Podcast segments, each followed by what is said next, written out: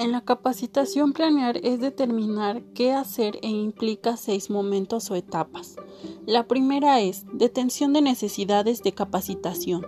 Se realiza un análisis de las condiciones en los que se encuentran las organización con el fin de determinar aquellos puntos de inestabilidad. Siguiente punto, diagnóstico. Una vez hecho el análisis, se produce a determinar cuáles son las causas que definen el buen y el mal desempeño de la organización, para posteriormente el punto de programas y presupuestos. Ya que se conocen las causas, es preciso organizar un plan estratégico del cómo y en cuánto tiempo se realizarán las actividades correspondientes, así como proveer recursos y costos que implicará. Establecimiento de objetivos. Se plantean las metas a las que se pretende llegar. Procesos de enseñanza-aprendizaje. Se establece partiendo de los objetivos planteados.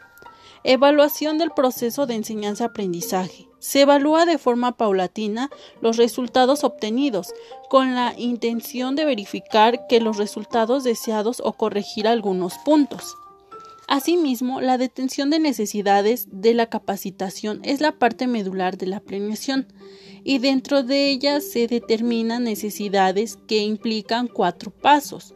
Establece que las áreas se, necesita la capacitación para desempeñar correctamente un puesto de trabajo.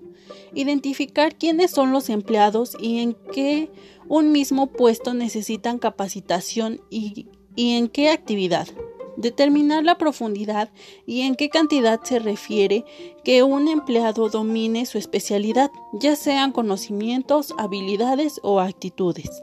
Y por último, determinar cuándo y en qué orden serán capacitados según las prioridades y los recursos con que cuenta la empresa o institución.